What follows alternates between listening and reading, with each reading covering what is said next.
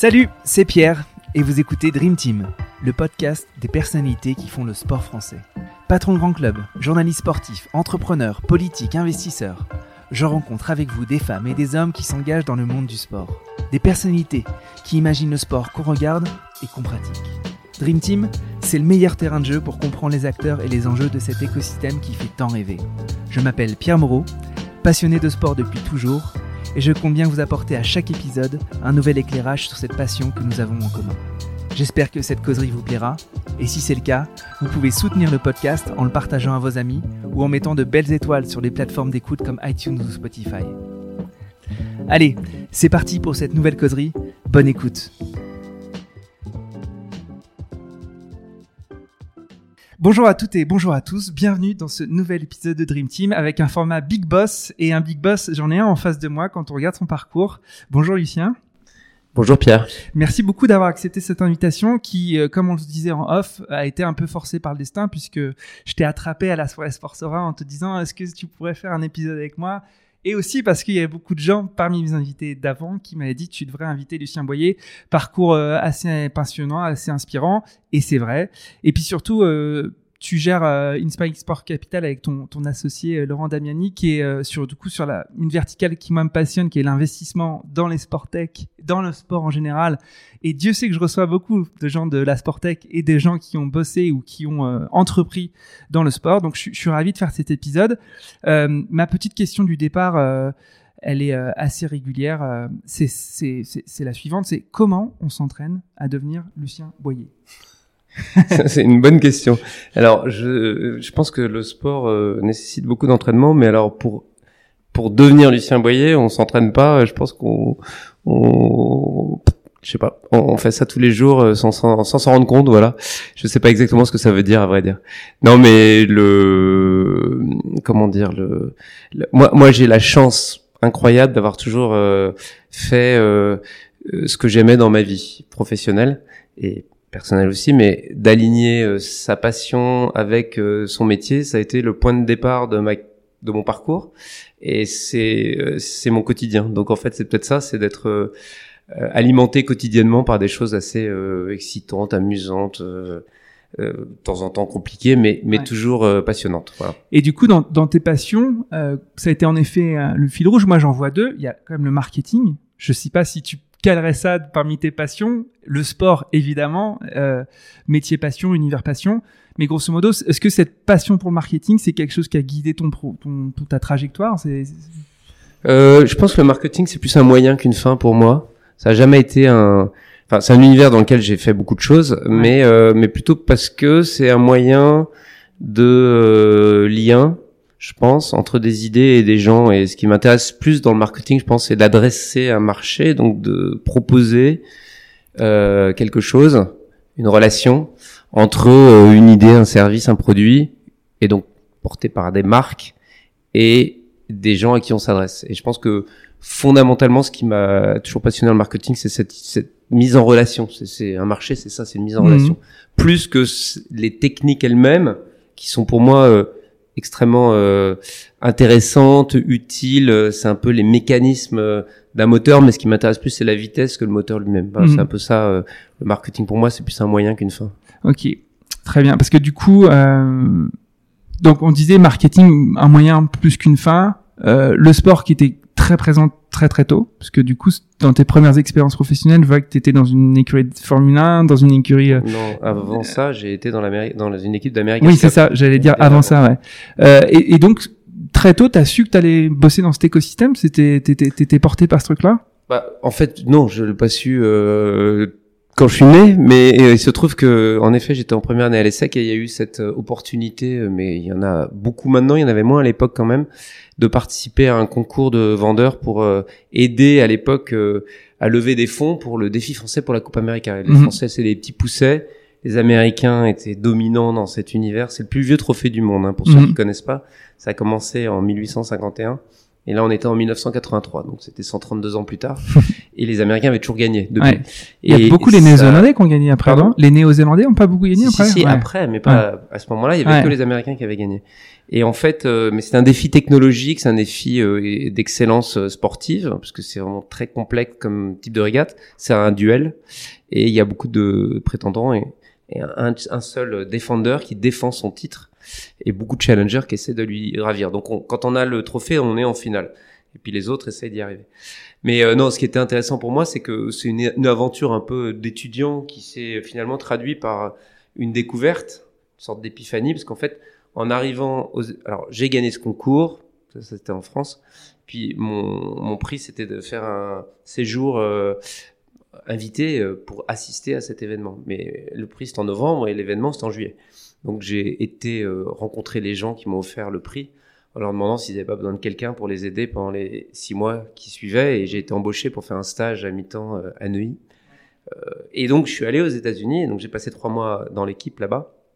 Et là, j'ai découvert le professionnalisme anglo-saxon qui entourait le sport de très haut niveau, la compétition ultime, avec toute une série de compétences qui correspondaient à ce que j'apprenais à l'ESSEC. Et je me suis dit, mais finalement, ce que j'apprends, le marketing, ça peut être adapté à un truc qui me passionne, un grand événement, et c'est vrai que j'aimais beaucoup la voile. Et j'ai découvert euh, que, en fait, c'était un métier, le marketing sportif. J'avais jamais entendu parler avant. Et du coup, ça m'a donné envie de tirer le fil, et voilà. Donc ça a commencé euh, quand j'avais 19 ans. Ok. Arrivé très tôt. Donc là, Voilà. t'es- picousé euh, grâce à cette expérience. Euh, et euh, bon, tu fais l'ESSEC, tu l'as dit, donc euh, grande école de commerce française. Euh, et tu fais aussi un petit passage par une équipe de Formule 1. Alors avant ça, T'étais chez Sachi, Sachi. Ouais, avant ça, je passe deux ans en Australie parce que Ouais. c'est les Australiens qui gagnent l'America's Ouais. Cup. Et donc j'y vais parce que je peux pas ne pas aller au bout de cette histoire qui m'excite et me passionne. Et puis je découvre le sport. La nation sport, c'est l'Australie. Je découvre le sport dans toutes ses dimensions et je découvre aussi le sport en tant que fan parce qu'il y a la Coupe du Monde 87, première Coupe du Monde organisée en Australie et en Nouvelle-Zélande, où la France gagne contre les Australiens en demi-finale et de manière exceptionnelle. Et moi, je fais partie des 15 Français avec le drapeau. Et si euh, tu vois un jour sur ESPN classique, je sais pas si ça existe encore, ou en tout cas sur YouTube, le match, euh, le gars qui chante la Marseillaise avec le visage bariolé en bleu, blanc, rouge, c'est moi. D'accord. J'ai aussi fait mon expérience de fan Je mettrai cette vignette pour l'épisode. passionné. voilà. Et donc tout ça pour dire que ça, ça m'a complètement convaincu. J'ai cranté cette idée. J'ai fait un passage par la pub, donc Sachi Sachi, parce que je voulais quand même apprendre ce métier qui s'apprend, le métier de la, de ce qui va permettre de faire du marketing et de la communication. Et, euh, et ensuite, je suis en effet passé par la Formule 1 pendant trois ans. Euh, expérience étonnante et passionnante avant de créer mon agence. Entre la voile et la Formule 1, euh, ça va nous amener tout droit à CDK ensuite et, et Cyril Abitboul. Euh, mais en effet, parlons de, de la création de cette agence euh, LMG. Tu peux nous expliquer pourquoi tu as du coup fait le choix de l'entrepreneuriat, de création d'agence euh, finalement, bon j'allais dire pas assez tôt dans ton parcours euh, professionnel. On dirait aujourd'hui que c'est euh, c'est presque normal aujourd'hui. hein, le- L'entrepreneuriat s'est beaucoup démocratisé, euh, mais finalement, euh, même si tu es très jeune, une cinquantaine d'années, euh, c'était pas forcément le cas à l'époque. C'était quoi le tes drivers à l'époque de, de, de te lancer en indépendant et du coup en fait de, de créer une grosse agence? C'était avant tout euh, l'impatience que je pouvais avoir de voir que j'avais quelques idées que je n'arrivais pas à, mettre en œuvre dans l'agence des autres. En fait, j'étais obligé de suivre le processus. J'étais junior, après tu passais senior, après tu passais chef de groupe, après tu passais etc. Moi, j'étais chef de pub junior, ça pouvait aller vite hein, dans les dans, les chemins que j'avais. En deux trois ans, j'aurais pu faire un truc, mais c'était beaucoup trop long pour moi. Moi, j'avais besoin d'exprimer ce que j'imaginais et je trouvais qu'on pouvait faire de la pub en dehors de la pub, pour faire simple. C'est-à-dire que je trouvais que c'était dommage de faire tout le travail qu'on faisait pour comprendre ce que les gens euh, attendaient ou comment on pouvait leur parler en tant que marque et de faire tout ce travail pour finalement s'arrêter sur 3 secondes de pack shot sur un film de 30 secondes qui lui-même passait à un moment donné qu'on appelait euh, commercial breaks, donc l'endroit où on casse le programme. Moi, je trouvais que c'était plus malin de faire ce que j'avais vu moi-même et expérimenté dans la F1 euh, et avant ça dans l'America's Cup, c'est-à-dire mettre la marque à l'intérieur du programme. Donc j'avais proposé ça à mon patron d'agence qui m'avait dit mais c'est- ça a l'air bien mais c'est quoi le modèle économique? Et je n'avais pas d'idée. D'où mon parcours en Formule 1 pour comprendre un peu comment ça marchait et ensuite bah, faire par moi-même euh, ce que j'avais euh, euh, perçu euh, parce que clairement, on me demandait pas de le faire dans une grosse agence. Donc en fait, j'ai répondu à un besoin euh, qui, qui, me paraissait euh, pertinent, mais que personne ne délivrait à ce moment-là. Alors pas tout à fait personne. Très modestement, je me suis inspiré d'un modèle américain qui justement répondait à mes attentes de modèle économique. Mais euh, je l'ai fait quand même en tant que voilà, j'étais le responsable de mon propre projet, de mon propre euh, ma propre méthode. Et c'était quoi ce, ce, benchmark américain que tu avais bah, en tête en à fait, l'époque? euh, c'était une boîte qui s'appelle LMG. Moi, j'ai créé la filiale en France, mais se trouve que la boîte américaine a disparu, que je suis resté un peu tout seul pour d'autres raisons qui n'avaient rien à voir avec nous. Mais ça s'appelait le marketing du style de vie et c'était cette idée qu'on pouvait euh, connecter, engager les gens. Hein, c'est des mots que j'ai utilisés en 89 euh, dans une relation qui passait par leur centre d'intérêt et leur passion. Donc il s'agissait d'avoir une compréhension, une compréhension et, un contact avec eux à travers cette passion pour ensuite les transformer en clients.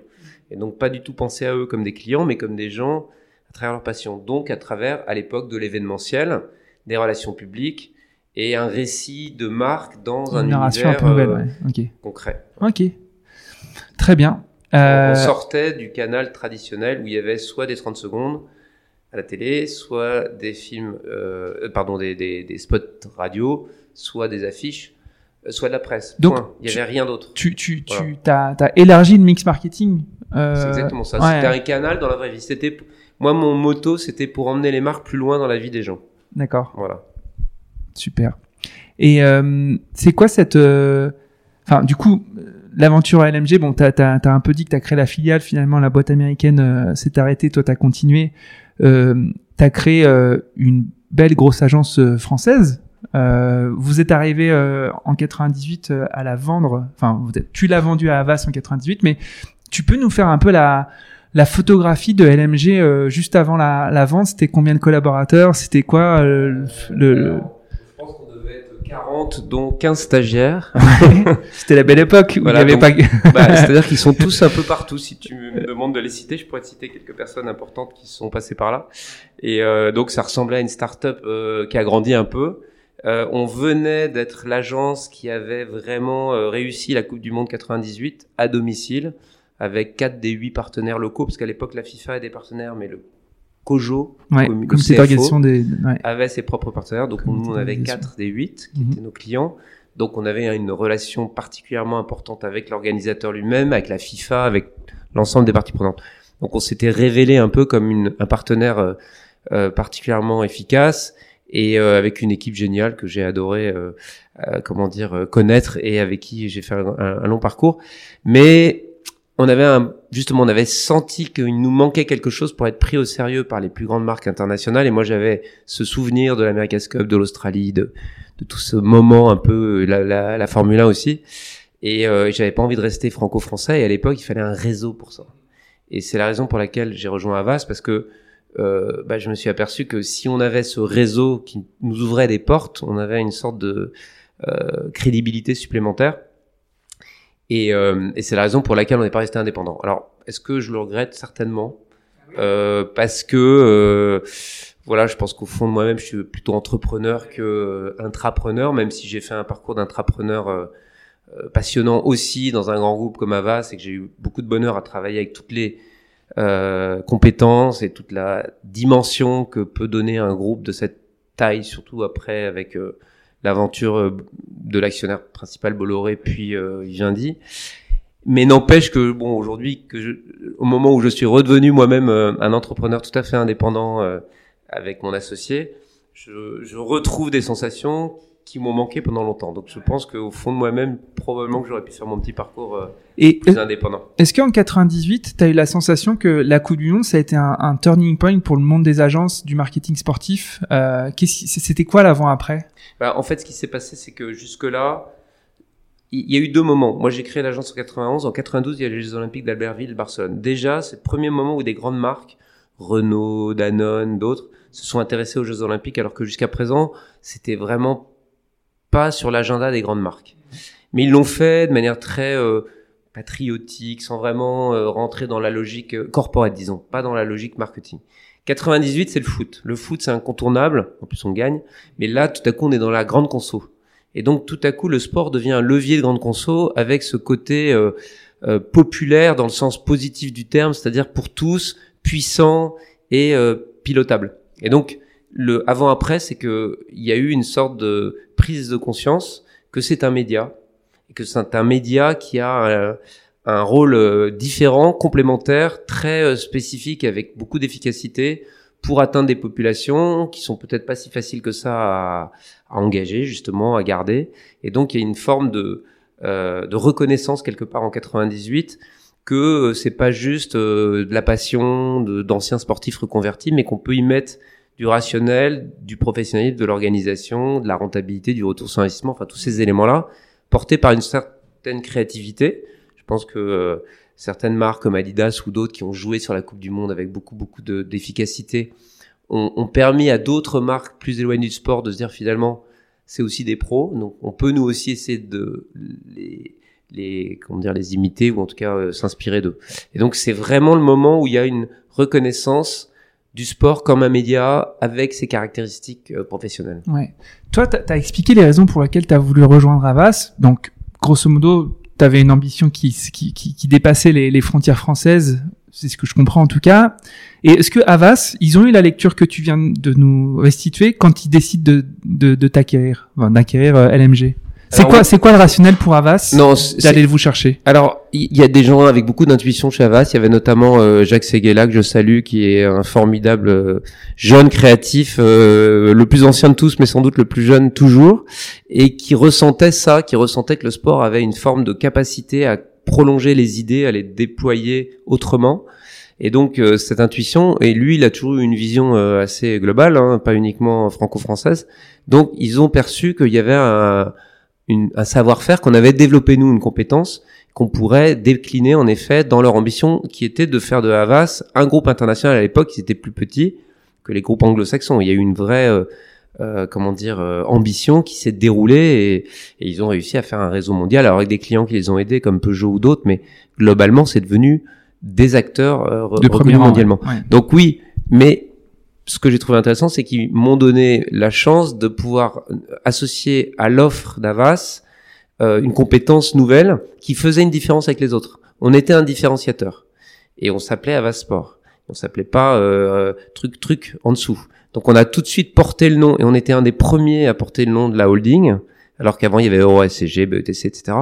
Et donc on a été tout de suite identifié comme une possibilité de euh, d'accompagner l'ambition du groupe. Donc oui, ça j'ai ressenti euh, cette résonance, c'est pour ça que ça m'avait beaucoup attiré. Ok. Et donc, bah mine de rien, tu crées Avasport. En fait, euh, Avasport aujourd'hui, euh, dans l'écosystème sportif, c'est connu et reconnu mondialement. c'est fait partie des top 5 d'agences marketing au monde.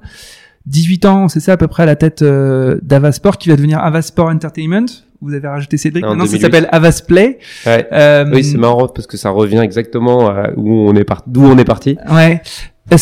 C'est quoi le boulot d'un patron? Alors, j'allais dire d'une grosse agence, mais en fait, toi, tu, tu l'as, tu l'as buildé cette agence. Donc, euh, t'es passé de 40 parce que je suppose que vous avez aspiré euh, tes collaborateurs d'LMG pour arriver aujourd'hui, c'est plusieurs milliers de collaborateurs sur Avasport. Euh... bah aujourd'hui, je, saurais pas, ouais, tu pas, pas dire aujourd'hui. Non, mais disons, euh, à un moment donné, on a été pas loin de pas loin de 1000, en tout cas à, à, mon époque, euh, mais surtout une trentaine de d'agences dans 25 euh, pays. L'internationalisation, ouais, le côté intéressant et passionnant.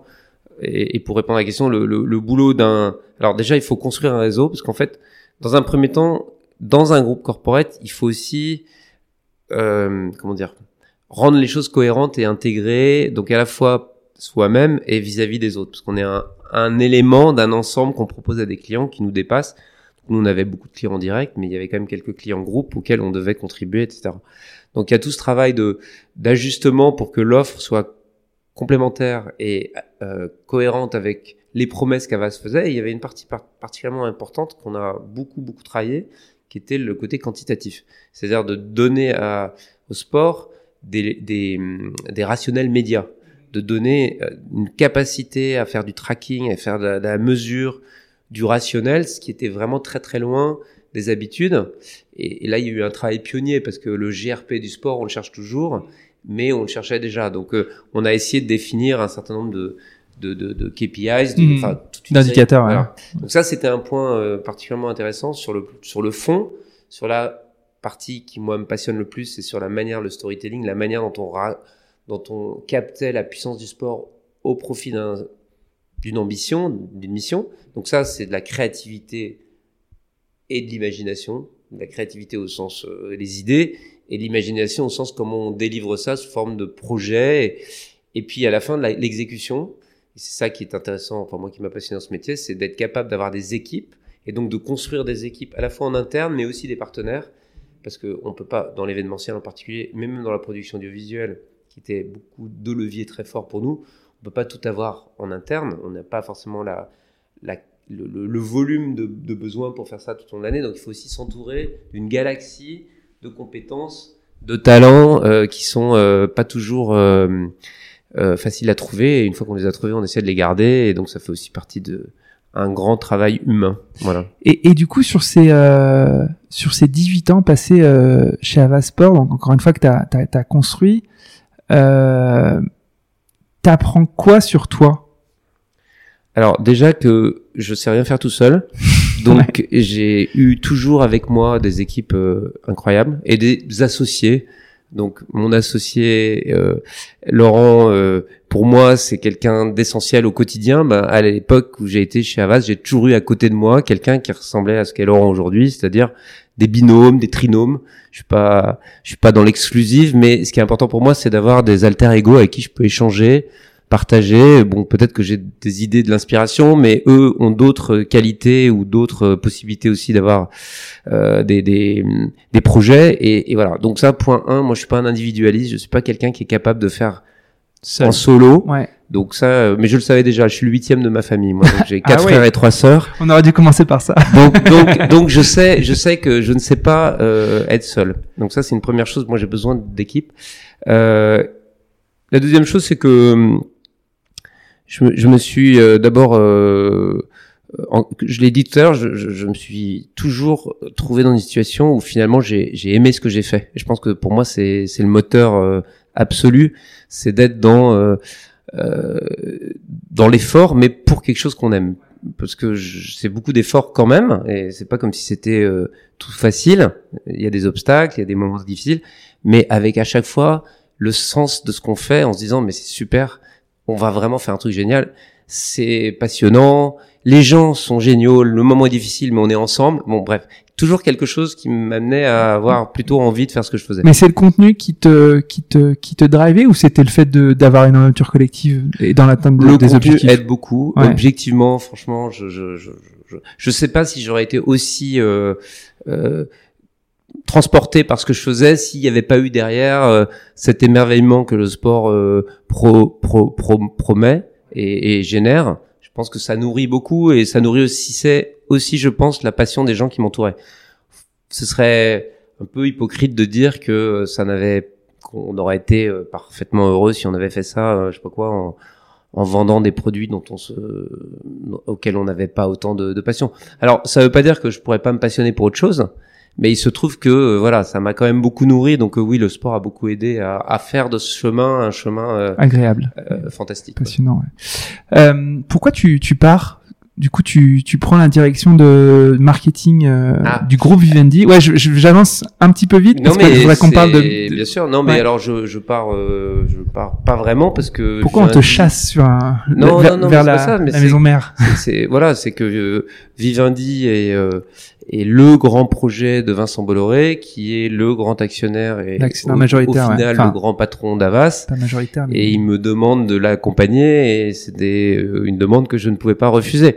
Donc, euh, ce qui a été difficile pour moi, c'est j'aurais pu imaginer de garder un petit pied chez Avasport pour pouvoir accompagner.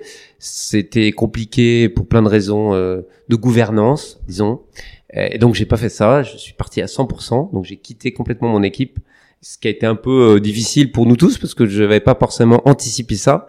Mais euh, bon, voilà, moi j'ai l'habitude d'aller au fond de ce que je fais, donc je me suis consacré à fond à ma nouvelle euh, activité qui m'a un tout petit peu trop éloigné du sport, même si j'ai tout de suite fait en sorte qu'il revienne vite, puisque chez Vivendi, en deux mots, mon rôle c'était d'aider à intégrer les différentes activités du groupe. Et à un moment où le groupe s'imaginait un peu comme un, un mini Disney, en intégrant vraiment la chaîne de valeur de l'entertainment, ça a évolué depuis parce que les enjeux capitalistiques et de création de valeur font que Universal Music a été séparé, revendu. Mais à l'époque, c'était ça la vision, et donc pour le faire, il fallait euh, non pas le faire de manière trop dogmatique, mais plutôt de le faire par projet pour tester et apprendre. Et donc, il y a deux projets qui m'ont porté, qui m'ont permis de le faire à travers toutes les entités du groupe. Le premier, qui était justement symbolique du sport, c'était Paris 2024, la candidature, parce que pour la première fois, il y avait un projet commun à Canal+, Universal Music Group, Dailymotion, euh, Avas, euh, euh, l'Olympia et, les autres entités du groupe. Donc c'est ça qu'on a intégré à travers la mise en mouvement du groupe dans cette chaîne de valeur. Donc ça, c'était très symbolique, mais ça m'a quand même permis d'accompagner l'équipe de Tony Estanguet et, j'en suis très heureux parce que je l'avais fait en tant qu'agence en, étant partie prenante des échecs précédents. Donc c'est plutôt sympa de terminer positivement. J'ai reçu Michael voilà. Alosio sur le sur le podcast. On est un épisode super. super. ça, ça m'étonne pas. C'est une aventure incroyable. Voilà. Et l'autre truc, juste un mot, c'était Paddington. En fait, l'idée, c'est de ouais. racheter le personnage Paddington et d'en faire entre guillemets le Mickey Mouse de Vivendi mm -hmm. en créant à partir de ce personnage un univers qui serait décliné, qui, est, qui a été décliné, qui l'est toujours, mm -hmm. sous forme de film. Donc il y a eu deux gros films au box-office, ça a fait plus de 500 millions de dollars de, de recettes, une des plus grosses productions de Studio Canal. Euh, dessin animé, euh, comédie musicale, merch, euh, parc goodies, ouais. voilà, par, par, ga, game avec Ouais. Gameloft, Mhm. et donc cette chaîne de valeur en action concrètement à travers les compétences de Vivendi. Voilà, donc ça c'est ça a été passionnant Ouais, et euh, super projet ça. Je- voilà. J'avais pas et, compris. et on était ça, dans l'engagement, dans les fans, dans euh, la relation de passion entre euh, des, des, des, des, offres de de- d'entertainment et, euh, et des publics et des targets. Donc en fait, il y avait beaucoup de similarités euh, avec ce que je faisais avant. si je passe beaucoup de temps sur ton parcours, c'est que il est euh, plus que structurant de la manière dont vous avez, a priori, selon ma, ma compréhension de choses, la, manière dont vous avez buildé, enfin construit Inspiring Sport Capital. Parce que j'ai- vraiment, dans ton récit, je vois tout ce que vous claimez un petit peu par, par- partout sur euh, sport, Inspiring Sport Capital, sur lequel on va revenir. Pardon. Euh, je voulais juste revenir sur cette période. Du coup, on arrive un petit peu à, à la fin de cette cette euh, cette trajectoire corporate. Euh, tu, tu renoues avec l'entrepreneuriat euh, après Vivendi, mais tu l'as dit, tu as cité deux personnes là dans. Tu as cité Bolloré et tu as cité Segala. Est-ce que, bon, c'est- est-ce que tu dirais que ces deux phénomènes, est-ce que tu dirais qu'ils ont. Ils t'ont, ils t'ont construit toi aussi? Com- comment tu, est-ce que ça fait partie des rencontres les plus significatives sur cette première partie de parcours euh, co- com- Comment tu, tu juges cette, euh, ces deux gars-là? Ou peut-être que c'en est d'autres. Hein. Peut-être que c'est deux, deux autres Oui, personnes qui, ont alors, été structurantes. J'aurais pu citer beaucoup d'autres gens qui ont été euh, pour moi des, des gens très importants. Bruno Troublé qui était le skipper de, euh, de- du bateau de l'America's Cup et qui a été ensuite euh, euh, quelqu'un très important dans l'événementiel. euh, le, le, le, le patron de Sachi Sachi qui était comme Robert Louis Dreyfus qui a été Ouais. ensuite le propriétaire de l'OM et qui a eu un, aussi un impact parce que c'est lui qui m'a identifié cette société aux États-Unis qui s'appelait LMG. Mhm. Donc il y en a beaucoup d'autres. Mais c'est vrai que Vincent Bolloré, je l'ai accompagné pendant des années et j'ai vu son, son engagement en tant qu'entrepreneur, ses idées, sa puissance de, de, de réalisation. Mais j'aurais pu citer aussi Yannick, qui a été un patron euh, Bolloré, très intéressant. Yannick Bolloré, son Ouais. fils, qui est aujourd'hui le patron du groupe, puisque Vincent a pris du recul. Et puis beaucoup d'autres gens que j'ai croisés sur mon passage. Une femme passionnante, Mercedes Serra, qui était ma patronne, Patronne chez, chez euh, BETC. Chez euh, Sachi Sachi, Ouais. avant BETC. Donc non, je, je, je pense que j'ai eu la chance de rencontrer des gens formidables dans pas mal de moments différents de ma vie. Ouais. Et là, je cite que des gens avec qui j'ai travaillé, mais il y a aussi eu des clients, des clientes, euh, Ouais. surtout des collaborateurs, des collaboratrices. Donc, euh, je peux pas me limiter à deux personnes, même si je les apprécie beaucoup. Alors, Euh, si, voilà. si on se limite pas à ces deux-là, est-ce qu'il y a un invariant chez les gens que tu as cités là, les Mercedes Serra, les Robert Louis Dreyfus, les Bolloré, euh, les Segala, c'est peut-être autre chose, mais c'est quoi l'invariant ou les invariants que tu retires de, de, de ces gens-là et est-ce que est-ce que euh, il y a des leçons que tu as apprises avec ces gens-là ou les gens qui ont marqué ton trajectoire du début et qui, qui sont des outils aujourd'hui pour euh, ta vie d'entrepreneur? Ouais. Alors, le premier, c'est mon père, Ah, qui est malheureusement mort il y a quelques mois à 100 Ah. ans, mais euh, qui a vécu une vie d'entrepreneur et de grand patron et d'inspiration pour moi pendant de très très nombreuses années. Mais en effet, j'ai j'ai été, euh, euh, comment dire, euh, j'ai été inspiré par euh, des gens qui ont une énorme capacité de travail. Mhm. Donc, je pense que tous les gens qu'on a cités, à commencer par mon père, mais ça euh, couvre tous les autres, sont des gens qui, qui ont énormément bossé, euh, toujours avec beaucoup de d'engagement, d'enthousiasme, de personnalisation de leur travail. Euh, plus des personnalités que des experts, Ouais. plus des gens qui avaient des intuitions et qui étaient capables de les mettre en œuvre en travaillant beaucoup Du leadership. et- Ouais. et du leadership évidemment, mais en apprenant des nouveaux métiers à chaque fois, en n'étant pas euh, le spécialiste d'eux pour toute sa vie, Mhm. en, en en se réinventant fréquemment à travers euh, bah, des engagements euh, et donc une écoute. Et je pense que c'est ça qui est essentiel. Je pense qu'il n'y a pas un, une des personnes que j'ai citées là qui n'est pas avant tout quelqu'un qui regarde, écoute et dans l'empathie et, et, et s'approprie du coup grâce à cela beaucoup de choses des autres qui Ouais. lui permettent ensuite de réengager euh, ses enseignements et cette énergie pour pour ses propres projets. Je pense que c'est probablement ça les les leçons que je, je retire euh, de de ces de ces rencontres. Ok, super. Bon, on, a, on arrive dans la phase le sport et uniquement le sport. Je l'ai un peu intitulé comme ça dans, dans ma préparation d'épisode. Tu m'excuseras, mais il n'y a sans doute pas que le sport. Mais Il n'y a pas que le sport. Euh, donc tu quittes le corporate pour lancer un tas de projets entrepreneuriaux et avec comme fil rouge le, le sport. Euh, on peut parler de la Global Sport Week, on peut parler d'Inspiring Sport Capital, de ton engagement pour Sportsora. C'est quoi le l'envie que tu as à la, la sortie de Vivendi Pourquoi tu t'engages euh, corps et âme comme ça dans dans le sport? Alors Tu te réengages. Oui, voilà. En Ouais. fait, je l'ai dit un petit peu, ça m'a un petit peu manqué. C'est-à-dire qu'en fait, euh, je me suis aperçu, mais c'est intéressant de faire un petit pas de côté, comme ça on sait à peu près ce qui, ce qui est vraiment important. Et donc, j'ai fait sport et entertainment, on a fait beaucoup de choses nouvelles dans la musique, euh, dans les jeux vidéo, euh, dans, dans l'entertainment au sens large. Et puis, du coup, avec cette casquette, je suis arrivé chez Vivendi. Mais en fait, je me suis aperçu que ce qui m'avait fortement construit, c'était probablement le sport parce qu'il est aussi euh, lié à, euh, à l'univers du sport lui-même. C'est-à-dire qu'il y a une partie euh, de l'industrie dans le business qui, qui est proche de l'entertainment, mais il y a une partie qui est très différente, qui est pas liée à des artistes, qui est pas liée à une créativité pure, mais qui est liée à un aléa, mais aussi à une exigence, une discipline, un travail pour arriver à un niveau de, de délivrable euh, qui, est celui des sportifs les plus exceptionnels, et dans une, euh, comment dire, dans une culture qui, je trouve, est fondamentale pour la société. En fait, c'est probablement ça qui m'a guidé, c'est parce qu'au fil des années, en fait, on se pose un peu de questions sur à quoi on sert dans la vie, euh, indépendamment d'accompagner euh, euh, sa vie et celle de ceux qu'on qu'on emmène avec soi. Mais, mais bon, voilà, à quoi on peut servir, si on peut servir à quelque chose. Et je me suis dit que c'est vrai que le sport avait pas encore totalement, et pourtant, Dieu sait si euh, ça fait longtemps que je suis sensible à tout ça et je vois des gens qui s'efforcent, notamment à travers les mouvements olympiques et d'autres, de pousser ces idées dans la société, mais ça reste un combat. Et donc moi j'ai eu envie justement de, euh, de consacrer euh, cette nouvelle étape de ma vie professionnelle à un truc un peu plus grand que simplement mon, mon chemin à moi, et donc d'imaginer comment je pouvais aussi euh, contribuer à remettre le sport encore plus loin, à un moment où on en a probablement encore plus besoin, parce que c'est vrai que la technologie peut être un danger et pas seulement une superbe euh, euh, opportunité pour la civilisation, mais c'est vrai qu'aujourd'hui il y a des dangers que je trouve de plus en plus préoccupants. Je pense à l'extrême digitalisation des relations humaines que je trouve excessive et, et donc je pense que c'est extrêmement important de remettre un peu les pieds sur terre, que ce soit sur la terre battue ou sur la pelouse ou euh, sur le tarmac, mais donc une forme de de lien, relation humaine qui est basée quand même sur euh, des choses euh, qui permettent quand même de De revenir à l'essence de l'humanité. euh, l'humain. Voilà. ouais.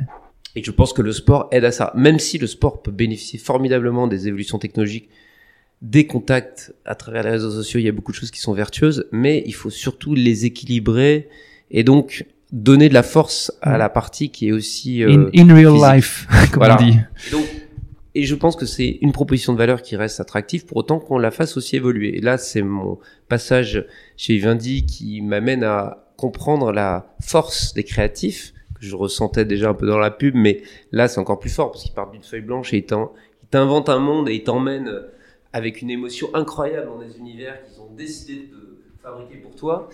Et si on arrive à mettre un peu de ce talent dans la mise en scène positive, hein, euh, pas, pas dans le, pas, pas, pas dans le, le fait de, de, de transgresser ou transformer le, la réalité du sport, mais de le, le sublimer d'une certaine Mhm. manière, le mettre en valeur.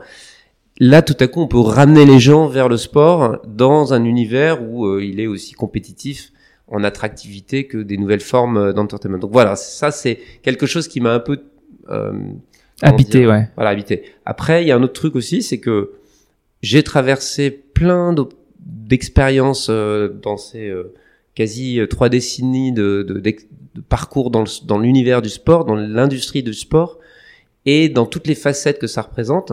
Et c'est vrai que j'ai fait ce constat que il y a beaucoup de choses qui ne sont jamais reliées les unes aux autres et pourtant elles se correspondent. Il y a beaucoup de gens qui se connaissent pas alors que quelqu'un qui fait un peu la petite abeille euh, comme moi euh, passe de l'un à l'autre et, et, et, pollinise un peu tout ça. Donc finalement, il y a des raisons de se rencontrer. D'où l'idée d'un point de rencontre avec la Global Sports Week, mais plutôt une idée de euh, de provoquer quelque chose plutôt que d'en faire un business en tant que tel, même si euh, quand on fait quelque chose, faut le faire bien, donc c'est un business. Oui, sinon il ne il survit pas. Bah, sinon c'est aléatoire, alors que si on en fait une obligation de résultat, bah, euh, on met l'effort, de, le travail et les et les moyens autour. Donc c'est pour ça que c'est devenu ça. Mais globalement, ça pourtant ça a plutôt une vocation à être cette espèce de de point de rencontre pour essayer de rassembler les énergies, poser les questions et essayer de trouver des, des, des solutions de réponse. Mais comme malgré tout, c'est plutôt euh, une sorte de, euh, de vision un peu philosophique des choses, euh, et c'est pas forcément avec ça que je vais continuer à faire euh, bouillir la marmite. J'ai euh, trouvé extraordinairement passionnant l'idée de mettre au profit d'une activité d'investisseur toute la richesse des relations, des, des, des expériences, des rencontres de ces nombreuses années. Et on s'est trouvé avec Laurent euh, sur le plan euh, projet une euh, résonance complète entre ce qu'il avait envie de faire et ce que j'avais envie de faire à ce moment-là. Et on se connaissait depuis longtemps, on se respectait. On s'est connus dans les années à la fin des années 80. Lui, je crois qu'il a monté son agence en 88 et moi en 91. Tu vois, il a il est un peu en avance sur moi. Et et du coup, on était vraiment des pionniers absolus à l'époque et des concurrents, mais dans une concurrence respectueuse, on, va prendre après des chemins différents. Il a développé son activité en, en indépendant complet et avec toutes les euh, comment dire les avantages et les inconvénients d'être un indépendant. Donc il a fallu trouver des financements, enfin toute une série de choses compliquées, mais qui l'ont aussi beaucoup euh, éclairé sur cet univers-là, celui des investisseurs, des familles, des fonds, etc. Et moi, euh, bah, j'ai fait le parcours qu'on vient d'évoquer. Donc, on, avait des parcours différents, mais on avait euh, euh, eu l'occasion de se croiser, de se rencontrer et, de se raconter ça et de voir à quel point ça nous avait tous les deux nourris.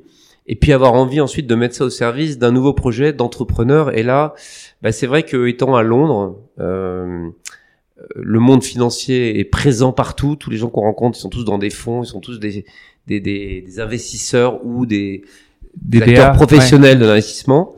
Et, euh, et on s'est dit après tout, euh, il n'y a aucune raison qu'on puisse pas le faire nous-mêmes euh, tant qu'à faire euh, le, le, ce, ce projet-là. Euh, autant créer ce, ce fonds ensemble et d'aller chercher des entreprises sur lesquelles on va pouvoir engager notre notre expérience. Donc dans, dans ton nouveau plan de jeu, donc tu as la Global Sports Week, tu as Inspire Sport Capital, tu es investi chez Sportsora, t'es un peu investi politiquement euh, pour euh, pour euh, bah pour Macron, je crois. Euh, en tout cas, l'idée c'est que tu t'es aussi investi politiquement plutôt en, back office, on va dire. Donc, en fait, on comprend bien le le turning point là que t'as opéré depuis ta sortie de chez Vivendi. T'as un train de t'as un plan de jeu qui est un peu sur plusieurs piliers, mais sur Inspiring Sport Capital, le rationnel de l'investissement, il, il, est il est où? Parce qu'en fait vous investissez sur plein d'industries différentes, dont le fil rouge et le sport. Votre euh, effet de réseau, votre euh, expertise, elle est du coup déployable sur toutes ces industries différentes? C'est quoi la le, je l'avais un peu posé comme ça. Je m'étais dit, euh, c'est quoi la rationalité à se positionner sur autant d'industries? Est-ce que votre expertise et l'effet réseau peut servir toutes les verticales industrielles que vous adressez dans le fond? Alors un fonds par principe c'est un portefeuille diversifié d'investissement. Donc c'est euh, normal et souhaité de faire euh, des investissements dans des verticales qui ne sont pas toutes alignées sur les mêmes cycles, pas toutes alignées sur les mêmes risques, pas toutes alignées donc sur les mêmes secteurs. Donc même si le sport est déjà aux yeux des investisseurs en général une niche, en réalité on connaît la largeur de champ des activités, des euh, secteurs qu'on peut toucher si on veut chercher euh, des acteurs économiques dans l'univers, dans l'industrie du sport. Donc nous on souhaite pas mettre tous nos œufs dans le même panier pour parler de manière un peu triviale, mais c'est exactement de ça dont il s'agit. Et il se trouve que euh, donc ça c'est la raison pour laquelle on va pas créer un groupe homogène dans un secteur donné et avoir des consolidations exclusivement verticales. En revanche, pour chacune de nos participations, le premier critère c'est est-ce qu'on peut apporter plus que de l'argent à cette entreprise. Alors, il faut apporter de l'argent, donc ça c'est l'effet investisseur, donc à nous de d'être en capacité de lever les capitaux nécessaires pour cet investissement. Donc ça, c'est la première étape indispensable, d'avoir des investisseurs qui nous font confiance, qui pensent que notre réflexion, notre thèse, notre capacité justement à accompagner ces entreprises va créer de la valeur. Donc ça, c'est la première étape. Mais pour créer de la valeur, il s'agit pas simplement de prendre des boîtes qui marchent toutes seules, parce que ça, plein d'autres fonds peuvent le faire. Et d'une certaine manière, euh, peut-être en mettant plus d'argent, ils, achèteraient cette société euh, et, et, pas forcément nous. Donc l'idée, c'est plutôt de se demander si notre expérience, justement, tout ce qu'on a pu euh, développer en termes de, euh, de réseau d'expertise, de, de, de, de, relationnel avec un certain nombre de parties prenantes qui peuvent avoir à un moment donné une contribution pour cette entreprise-là, dans ce secteur-là, peut se mettre en, jeu et être mobilisé par nous, y compris aussi notre contribution au passage, mais pas que, de manière à accompagner cette entreprise dans une trajectoire qui va s'accélérer ou qui va se renforcer ou qui va s'étendre. Donc, on peut trouver des entreprises petites ou grandes dans un secteur industriel ou dans un secteur de service pour lesquelles on a cette capacité-là. Et, et, en fait, c'est probablement cet éclectisme lié au fait que, en tant qu'agence, parce que le métier d'une agence, c'est vraiment cette idée d'être dans une logique d'éponge qui s'inspire, qui aspire en fait chaque problématique d'un client. Moi, quand j'ai travaillé pour Coca-Cola, pour Barclays, euh, ou pour Hewlett Packard, ou pour euh, Peugeot, bah, c'est des industries qui ont quand même des, des, caractéristiques très différentes. Ou pour un média, ou, et, et, et donc j'ai appris des choses. Moi, j'étais pas un, expert de la banque ou un expert euh, euh, de la télécommunication avec Orange ou un expert euh, de l'informatique avec HP. Mais néanmoins, on a croisé beaucoup de choses, beaucoup de situations. Bah, sur trois décennies, ça fait quand même un, un, une substance quelque part qui peut retrouver un chemin dans telle ou telle verticale. Donc ça, c'est quelque chose qui nous est propre, c'est que je pense qu'on a euh, une multitude de hum, références qui peuvent à un moment donné se, se consolider mm -hmm. sur un, un secteur un projet, et ouais. devenir efficace. Super. Et, euh, et du coup, là, vous avez... Euh, tu as un peu décrit les, les, les, les drivers, les critères d'investissement, enfin, en tout cas, des critères de votre engagement dans un projet. Est-ce qu'il y a des critères de montant, des critères de leadership sur le capital, ouais. comme un fonds classique, en fait? Oui, alors, on, alors la différence avec un fonds classique, c'est comme on a un fonds sectoriel, on, on regarde tout type d'entreprise dans le secteur. Donc, on n'est pas, euh, on n'a pas de critères de taille -hmm. spécifiquement ou de gestion du risque ou autre. Nous, on est prêt à, à accepter différents types d'entreprises à partir du moment où elles correspondent à ce critère où on va accompagner un projet d'entreprise en apportant une valeur ajoutée qui va créer de la valeur. La smart money. Exactement. ouais. Et il y a un point très important, c'est le management de la boîte. Parce mmh. que je l'ai évoqué dans mon parcours euh, et Laurent, euh, de la même manière, on, on est très attaché à la qualité des managers qui vont prendre la responsabilité. Nous, notre job, c'est d'être président des boîtes, pas directeur généraux. Mmh. Donc, on a cette capacité à soutenir, mais il faut un driver. Le driver, mmh. il est quand même, euh, c'est le CEO, le driver. Mmh. Donc, il faut absolument qu'on rencontre quelqu'un ou qu'on amène quelqu'un dans une entreprise qu'on a identifiée pour pouvoir lui donner cette euh, cette dynamique et que notre soutien se fasse de manière très hands-on puisqu'on parle franglais mais euh, mais avec euh, mais avec une sans se substituer réellement au management de la boîte. Mm -hmm. Donc ça ça c'est c'est c'est vraiment des choses importantes pour nous donc la qualité du management. Bon, okay. et ensuite la boîte elle-même dans notre esprit, il faut que ce soit dans un secteur donc dont on sente que c'est un secteur porteur ou en tout cas dans la dans laquelle l'entreprise peut avoir un leadership ou une démarche de croissance accélérée et où il y a des choses à faire au sens de la consolidation euh, et de la transformation. On, on- on voit quand même qu'en 2022, il y a encore des belles boîtes qui n'ont pas encore totalement euh, cranté les enjeux de la, euh, du développement très accéléré du sport, que ce soit la pratique ou la médiatisation, peu importe, mais en tout cas, il y a des comment dire, il y a des valeurs sûres Mhm. qui ont créé une mythologie grâce à la réalité du sport, mais qui ont un potentiel de de reach Mhm. auprès d'une audience plus large qui n'a pas forcément été euh, délivré. des belles endormies Tu les appellerais comme ça? Pas tout fait forcément endormies. ouais. Mais euh, qu'on peut euh, Ouais. aider à, à, à accélérer. Nous, notre, notre idée, c'est d'accélérer de la croissance. C'est vraiment toujours prendre des boîtes qui ont déjà une dynamique. Mhm. Donc, on va pas faire ce qu'on appelle du retournement ou des situations critiques qu'on va essayer de, de restaurer ou de, je sais pas, restructurer une boîte. C'est pas du tout notre vision. Notre vision, c'est comme d'avoir une boîte qui a déjà une trajectoire, mais avec une- un complément de, de regard stratégique qu'est le nôtre et, des de moyens Ouais.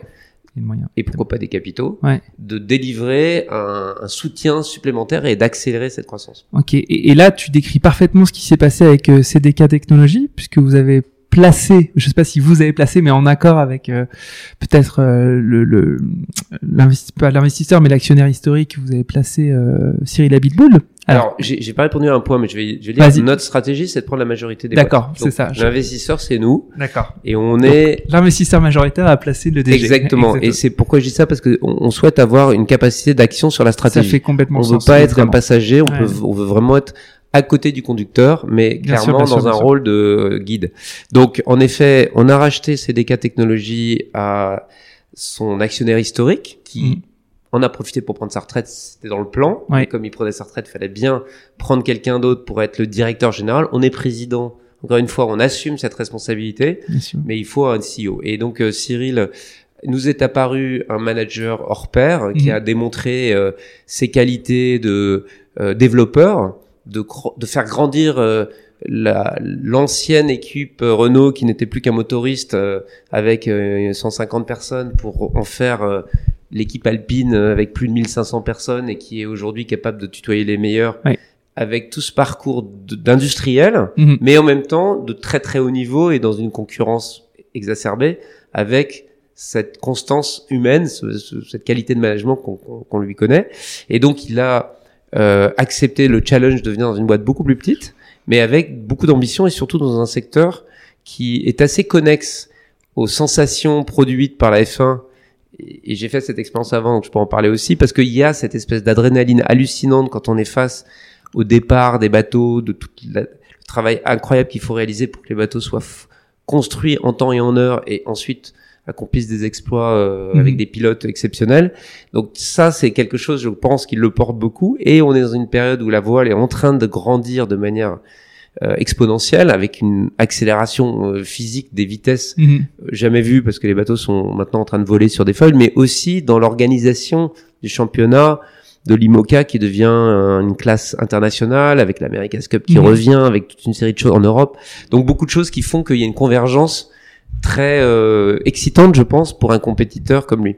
Mais néanmoins, mes prochains PME. invités sur le sur le podcast. Eh ben, en bien. juin, on fait un Bah, il, en, ensemble. il, il en parlera lui-même Ouais. mieux que moi, mais c'est un, un challenge aussi euh, humain parce que c'est une équipe de, de, de, de comment dire de, de, col- de collaborateurs d'experts qui fabriquent c'est presque des artisans Mhm. des orfèvres du carbone donc là il y a des similitudes aussi avec ce qu'il connaît par cœur mais alors dans un cadre assez différent parce qu'il y a quand même pas les mêmes moyens qu'en Formule 1 c'est certain.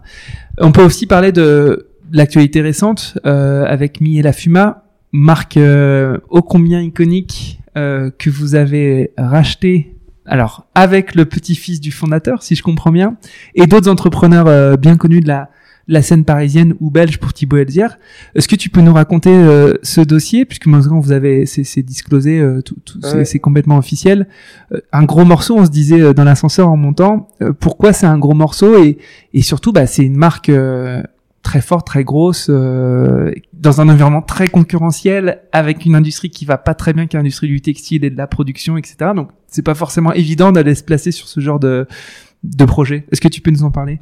Alors, d'une part, c'est typiquement euh, le, le, le, projet euh, de ce qu'on fait avec, euh, avec Inspiring Sport Capital, c'est-à-dire qu'on réunit un tour de table. Donc, dans le tour de table, il se trouve qu'il y a Jean-Pierre Millet, en effet, qui est le petit-fils du fondateur, mais qui est avant tout un financier et qui est donc est venu, comme Thibaut Pellizière que tu as cité et quelques autres, Oui. constituer notre tour de table comme on l'a fait chez CDK ou PGC ou d'autres. Donc en fait, on fait toujours ça et donc ce qui est intéressant, c'est de combiner. Il y a la famille Le Marchand aussi, Oui. qui sont les Nature et créateurs Découverte, de Nature ouais. et Découverte.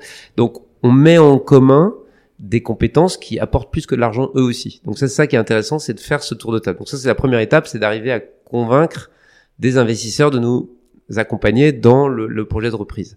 Alors là, il se trouve qu'il y avait un facteur familial qui était particulièrement euh, euh, visible parce que ça pourrait être une famille euh, lointaine, mais il a le même nom et voilà. Et ça s'arrête pas là parce que le directeur général, le CEO, de, il s'appelle Romain Millet.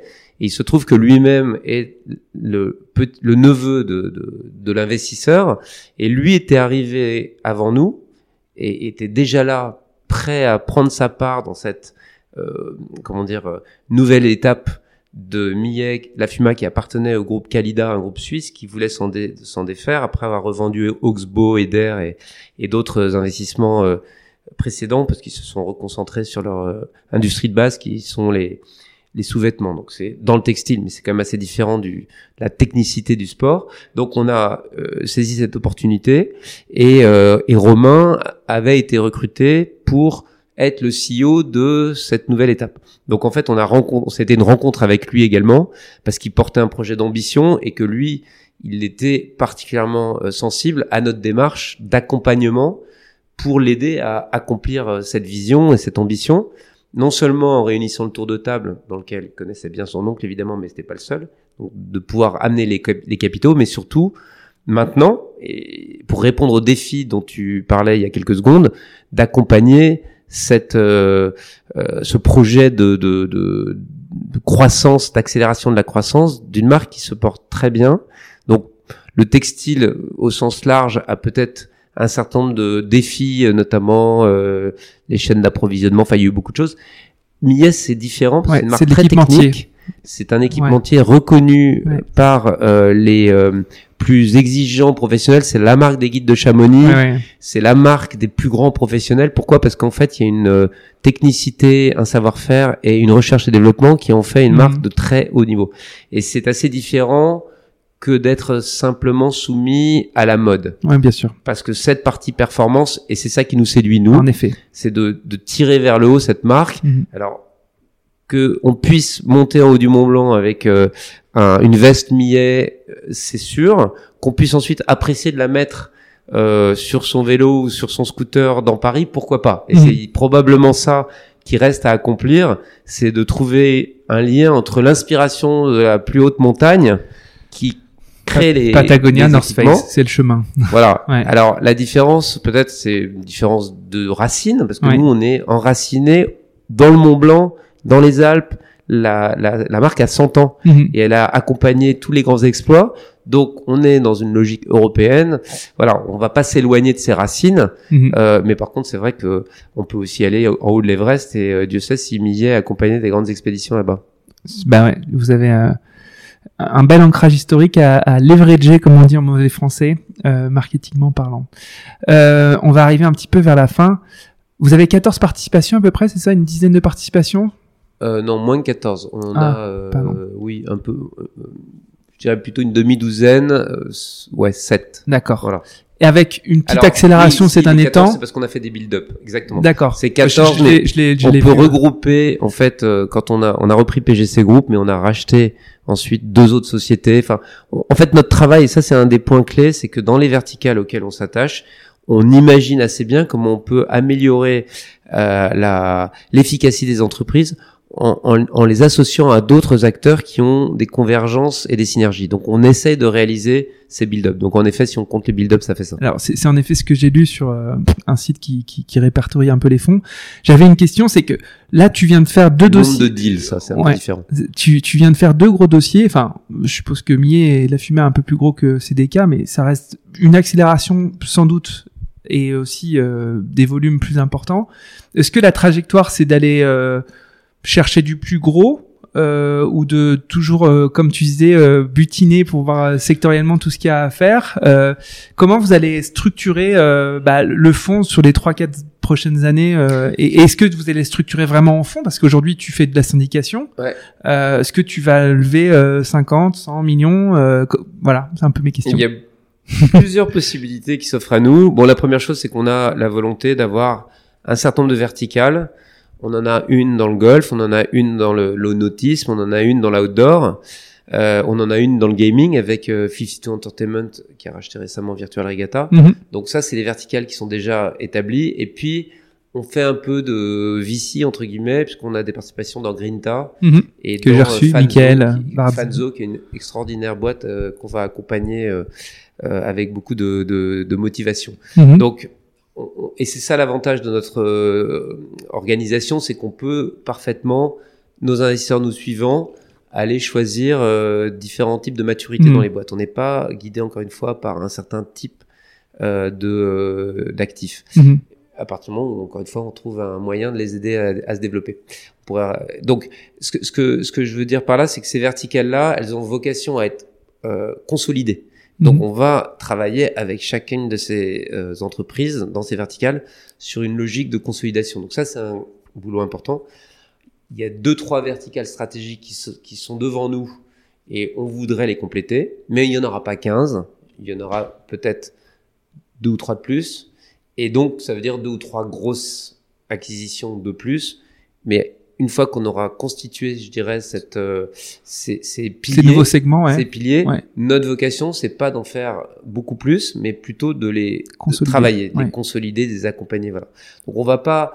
Notre objectif n'est pas d'avoir un fonds immense, Mhm. mais de faire un gros travail pour chacune des activités que nous avons décidé d'investir. Euh, néanmoins, ça nécessite quand même des capitaux assez conséquents pour aller chercher des cibles dans, de l'ordre de milliers ou plus, Mhm. parce que c'est évidemment euh, ce qui nous intéresse, c'est d'avoir des sociétés qui ont une capacité de devenir des champions Mhm. internationaux. Ça aussi, c'est un, un Mhm. retour vers euh, le futur, si j'ose dire, parce que l'idée, c'est d'avoir cette euh, mise en mise en mouvement du réseau qu'on a pu créer euh, un peu partout dans le monde, et on, on a déjà cette cette possibilité qui se met en œuvre. Donc ça, c'est vraiment assez excitant. Mais euh, pour revenir à, à notre projet de structuration, euh, on discute, on réfléchit pas mal en ce moment avec nos investisseurs à euh, une euh, à- ce qu'ils ont envie de continuer à faire avec nous au-delà de Mhm. ce qui est fait aujourd'hui. Donc, euh, on, on, je peux pas répondre euh, exactement à la question, mais euh, il y a plusieurs possibilités qui sont ouvertes. Est-ce qu'il y a quand même un horizon de temps qui est, qui est déterminé avec ton associé, comme dans les fonds classiques, même si je comprends que vous êtes pas vraiment un Alors fonds non, classique. justement, mais- c'est ça ouais. qui est intéressant, c'est qu'en fait, on n'a pas cette obligation-là, et c'est vraiment une des choses qui nous retient de, De- faire de un- une fond, levée euh, Ouais. traditionnelle, parce qu'on considère que nos investissements, à partir du moment où c'est des co-investissements avec des investisseurs qui connaissent la cible et donc sont aussi associés à la gouvernance, à Mhm. nos côtés, il y a aussi cet intérêt de pouvoir, le cas échéant, au moment de la liquidité, parce qu'on est de ce point de vue-là comme un fonds, on a un Cet horizon objectif, de temps, bien sûr. mais cet horizon de temps peut se traduire par euh, la volonté pour certains de sortir et pour d'autres de rester. Mhm. Et pour nous, c'est extrêmement important d'avoir cette flexibilité. Donc, je pense que euh, euh, on- nous, on se met pas de, on se met pas de, de, de comment dire, de contraintes. Et ça doit être lié quand même à la dynamique de chacune des entreprises. Mhm. Pour certaines entreprises, ça peut durer cinq ans. Pour d'autres, il faudra peut-être 10 ans. Donc, Mhm. c'est pas la peine d'aligner tout le monde sur 5 ans, alors qu'en réalité, on se, on se crée des contraintes financières, là où nous, on est plutôt sur des projets entrepreneuriaux. Et une aventure humaine, parce que c'est ça votre driver fort. Si- prendre la majorité euh, et, et, et ça placer, peut pas placer aller des sans. hommes, ouais, c'est Voilà, ça. ça peut pas aller sans. Ce qui, est, ce qui est un mindset, encore une fois, un état d'esprit assez différent des fonds classiques de VC. Euh, On, a des comptes à rendre à nos LPs, Oui. on doit euh, générer de la rentabilité, on est très rigoureux, on est exigeant. Il se trouve qu'on est sur un secteur qui est porteur et où on a des gens compétents, donc on arrive à générer les TRI qui sont demandés Ouais. ou nécessaires, mais on le fait certainement pas au dépens d'une d'une profondeur de de de, de, euh, d'initiative qui euh, sacrifierait au court terme. Euh, voilà, on cherche vraiment à bâtir euh, des belles histoires sur le long terme. Cool. Euh, mes deux questions de la fin, parce que je vais te libérer. Hein. C'est quoi les gros mouvements que tu vois en ce moment dans l'industrie dans, dans l'écosystème? On se disait tout à l'heure que 98 avait été un turning point pour pas mal de choses autour du marketing sportif. Est-ce que toi, tu observes aujourd'hui un élément assez disruptif sur l'écosystème dans le sport business en ce moment? Alors, tu vas peut-être me dire les NFT, la crypto, etc. Mais est-ce que toi, tu vois autre chose que... Voilà. Euh, je, je, pense qu'il y a un... Moi, je, je, suis pas d'un optimisme euh, BA pour le moment parce que mhm. je suis euh, un peu inquiet du décalage qu'il peut y avoir entre euh, le monde du sport euh, tel qu'il se voit, les puissances en mouvement et la demande. Or, rien ne marche s'il n'y a pas des consommateurs du sport, des mhm. clients, des passionnés, etc. Et je pense que la génération la plus jeune qui va venir assez vite, parce qu'on s'aperçoit à quel point on prend le pouvoir à 20 ans maintenant et pas à 30, mhm. on a accéléré. Bah, ceux qui ont 10 ans aujourd'hui, ou 8 ans, mhm. ils en auront 20 dans une douzaine d'années, ça va très vite. À quel point ils seront autant des avocats et des euh, acculturés au sport, c'est ça Convaincus de la culture du sport. Et je pense qu'il y a là pour le coup, le, la crainte que j'ai, c'est un décrochage. Mhm. S'il n'y a pas des initiatives de d'accompagnement, euh, parce que je pense qu'il faut, les parents ont une grande responsabilité. Moi, je vois souvent des jeunes parents avec leurs petits enfants qui sont évidemment sur leur portable et qui euh, sont tellement sur leur portable qu'ils en oublient de courir. Mhm. Et ça, c'est un point, je pense, qui est un peu différent de ce qui se passait avant. Et je pense que je, fais peut-être mon vieux jeu en ça, mais je pense que c'est un sujet qui nous concerne tous. Donc, la, l'activité physique et sportive qui apporte cette, cette, euh, ce lien social, ce lien humain, ce côté hmm. ludique qui est essentiel, mais ludique pas que dans le jeu vidéo, aussi dans le jeu, dans la vraie vie. Donc pour moi, ça c'est la clé. Et donc, pour répondre à ta question, ce que je crains, c'est une disruption de d'intensité dans la relation avec le sport entre la génération euh, biberonnée à la, à, à la tablette mhm. et celle qui était plutôt euh, euh poussée à aller euh, euh, comment dire imiter euh, ces, ces, ces, héros du sport plutôt mhm. que ces héros de, de, la tablette.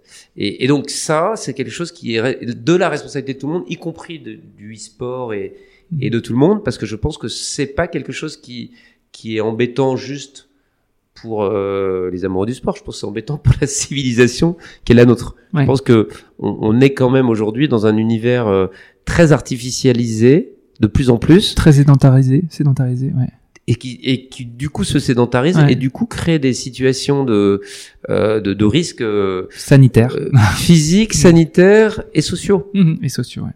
Et le vivre ensemble, c'est quand même d'avoir ces moments incroyablement partagés. Alors, euh, on a parlé de 98, c'est vrai que ça a été un moment incroyable en France et qui a pas été assez cultivé à mon avis dans ce que ça a créé de relations, de fraternité, etc. entre les peuples. Ça paraît peut-être un peu euh, bisounours, mais c'est quand même fondamental. Euh, sinon, on se retrouve à faire la guerre entre frères qui parlent quasiment la même langue et ça arrive à l'est de l'Europe. Le jour où ça arriverait plus proche de nous on s'en rendrait encore plus compte, mais Dieu sait si on s'en rend déjà compte. Donc le sport c'est aussi un facteur de de lien qui, euh, qui, qui compense en fait euh, les, les, frustrations et qui les qui, est un peu qui joue un rôle euh, extrêmement important aussi dans la stabilité et, la paix tout simplement. Donc tous ces éléments qui sont quand même assez fondamentaux aujourd'hui, ça passe quand même par l'éducation et les nouvelles générations, il faut absolument tout faire pour qu'elles trouvent le sport sympa, cool, sexy, ce que tu veux, qu'on donne au sport les codes de ce qui est aujourd'hui accessible. C'est normal que on trouve ça pas aussi amusant de jouer euh, au, à un sport qui est très compliqué d'accès. Donc rendre les sports ludiques, les rendre accessibles, les rendre faciles, euh, les rendre inclusifs, c'est extrêmement important pour qu'ils continuent à être une part importante. Et donc voilà, ça c'est ça c'est très important pour moi. La technologie, la NFT, etc. Ça fait partie de ces outils. Il y en a eu d'autres, il y en aura d'autres. Et utilisons-le mais, mais n'oublions pas qu'au début du sport, c'est quand même euh, le corps qui s'exprime dans un jeu avec du respect, avec euh, toute une série de, de règles d'engagement, d'apprentissage, de discipline, plein de choses qui sont en fait une métaphore de la vie, de l'éducation et qui pour moi sont absolument indispensables pour rendre euh, voilà euh, la vie sur terre à peu près acceptable quoi. Et ça ça enfin ce vœu euh, qui, émane de cette crainte, euh, il peut être euh, exaucé par des disrupteurs, des, entrepreneurs qui inventent un nouveau produit, un nouveau service, mais c'est aussi beaucoup un sujet d'ordre public, des pouvoirs publics, politique. Tu vois, le mouvement sportif français, on voit une non pas une désertion, mais un, un décrochage en effet des, des jeunes générations sur le, le, le fait de prendre son, son- son- de, de faire du sport en club. Il n'y a pas eu encore vraiment de de boîtes qui ont un peu disrupté ce truc de la pratique sportive. Euh, Enfin, co- comment tu vois le truc? C'est travailler de concert entre euh, entre les pouvoirs publics et, et un écosystème euh, entrepreneurial qui, qui vise à résoudre ce problème. Bah, Euh, Je pense que ce problème concerne tout le monde, hein, même ceux qui vendent des chaussures de sport. Et ils Ouais. sont très puissants et ils sont au cœur du système. Donc je pense qu'il faut prendre conscience de cette de ce danger. C'est pour ça que c'est important d'en parler. Mais après, les mouvements, ils sont collectifs de manière euh, quasi consensuelle. Mais ça, je ne crois pas du tout au- à l'État euh, planificateur de tout. Je crois plutôt au fait qu'il y a toute une série de parties prenantes qui, convergeant dans une direction donnée, peuvent apporter des, des déclencheurs, des solutions, des, euh, des initiatives. Euh, L'État jouera un rôle. Moi, je suis personnellement très très heureux euh, que Amélie Oudéa Castera soit là où elle est, parce que je pense qu'elle va apporter un- une ambition, une compétence, un poids politique très fort euh, dans une période où il y a absolument besoin de saisir l'opportunité des enjeux que représentent euh, les Jeux Olympiques, en particulier la Coupe du Monde de rugby en moindre mesure, mais les Jeux Olympiques c'est tellement symbolique que c'est une période de- d'attention forcée vers le sport qu'il faut absolument pas rater. Mais derrière, il y a l'héritage au sens très concret. Pour moi, l'héritage, il est vraiment très moderne. C'est pas un héritage au sens, euh, euh, comment dire, euh, uniquement euh, qu'est-ce qu'on a laissé comme infrastructure. C'est comment on a sport. changé le modèle Ouais. comment on a rendu le sport plus euh, euh, disponible et en effet la tech en fait partie parce que je pense que euh, aujourd'hui les smartphones font partie de notre vie donc comment le smartphone est connecté avec une capacité à faire du sport mais pas le remplacer le le- l'accompagner l'aider et donc comment on fait en sorte pour que ça revienne quand même que les clubs évoluent qu'ils intègrent des éléments de transformation euh, digitale c'est utile pour rendre les choses plus faciles, mais pas pour les remplacer. Donc je pense qu'il y y a cette espèce de double culture qu'il faut arriver à mixer. C'est à la fois l'enracinement du sport dans ses valeurs euh, et dans son plaisir de, de, de, de jeu, et toutes les parties prenantes concernées qui vont y trouver un intérêt économique, un intérêt euh, euh, pour eux-mêmes, un intérêt de, de subsistance pour certains. Euh, donc moi je suis pas inquiet sur le fait que s'il y a une vraie, s'il y a une prise de conscience qu'il y a un danger, il n'y ait pas un million de bonnes raisons pour que les gens convergent vers des solutions. Je pense que c'est pas, ça serait le, le- le contraire me sidérerait parce que c'est contre, j'allais dire, c'est la préservation de l'espèce passe par là quelque part. Mais euh, mais pour ça il faut quand même des déclencheurs et c'est vrai que cette période est un moment où il peut y avoir des catalyseurs et voilà. Alors modestement la Global Sports Week essaye de d'essaimer un certain nombre de, de ces sujets, d'essayer de faire en sorte que les gens se rencontrent aussi avec les nouvelles générations qui portent plus lucidement les vrais problèmes parce qu'ils s'en rendent compte, alors que les gens un peu plus âgés sont un peu plus confortablement installés un peu plus loin de là où les problèmes se posent pour de vrai, mais ils arrivent quand même les problèmes. Donc je pense que encore une fois, c'est une mobilisation assez euh, nécessaire de tous et euh, il y aura des solutions par la créativité, par euh, la résilience et, et- et par un travail commun Et par les rencontres, du coup, et par des rencontres. via la Global Absolument. Sport Week. Euh, dernière question, tu sais, c'est la question que je t'ai posée. Euh, que que mes invités, en fait, je les piège à chaque fois en fin d'épisode. Je leur dis, euh, qui t'aimerais entendre dans un format comme ça, avec une discussion intéressante sur la vision du sport? Et en fait, c'est un piège parce que c'est, après la personne avec laquelle euh, mon invité va peut-être me mettre en relation. Mais globalement, si, si tu avais l'occasion de parler euh, ou d'écouter euh, un équivalent de Lucien Boyer euh, dont la vision sur le sport t'intéressait, tu, tu citerais qui? T'aimerais entendre qui? Pas qu'une seule personne. Encore Bah, une fois, tu peux en citer très- plusieurs. Pardon Tu peux en citer plusieurs en tout cas. ça va, c'est toujours très compliqué de, de, de, de citer une seule personne.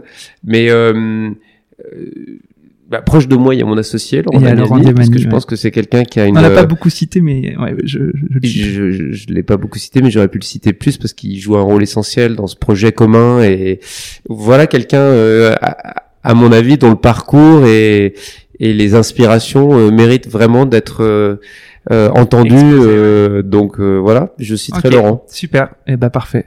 Au moins c'est c'est c'est c'est c'est c'est pas trop long comme comme, Comme réponse. C'est parfait. Bah non, c'est ça. C'est super. Merci beaucoup, Lucien. spontané. Merci beaucoup. Voilà. Merci Pierre. À bientôt. Au revoir. Merci d'avoir écouté Dream Team, j'espère que cette causerie vous a plu. Si vous souhaitez soutenir ce podcast, partagez-le à vos amis, mettez plein d'étoiles sur Apple Podcast ou sur Spotify. Mais surtout, parlez-en autour de vous, à vos amis passionnés de sport. Je vous assure que ça boostera le podcast. Vous pouvez aussi me suivre sur LinkedIn, sur Instagram ou sur Twitter en cherchant Dream Team Podcast. N'hésitez surtout pas à m'envoyer vos commentaires, à partager les épisodes en me taguant et bien sûr à me suggérer des invités. Pour amener le podcast le plus loin possible, j'ai besoin de vous. Encore merci pour votre écoute. On se donne rendez-vous à la prochaine causerie.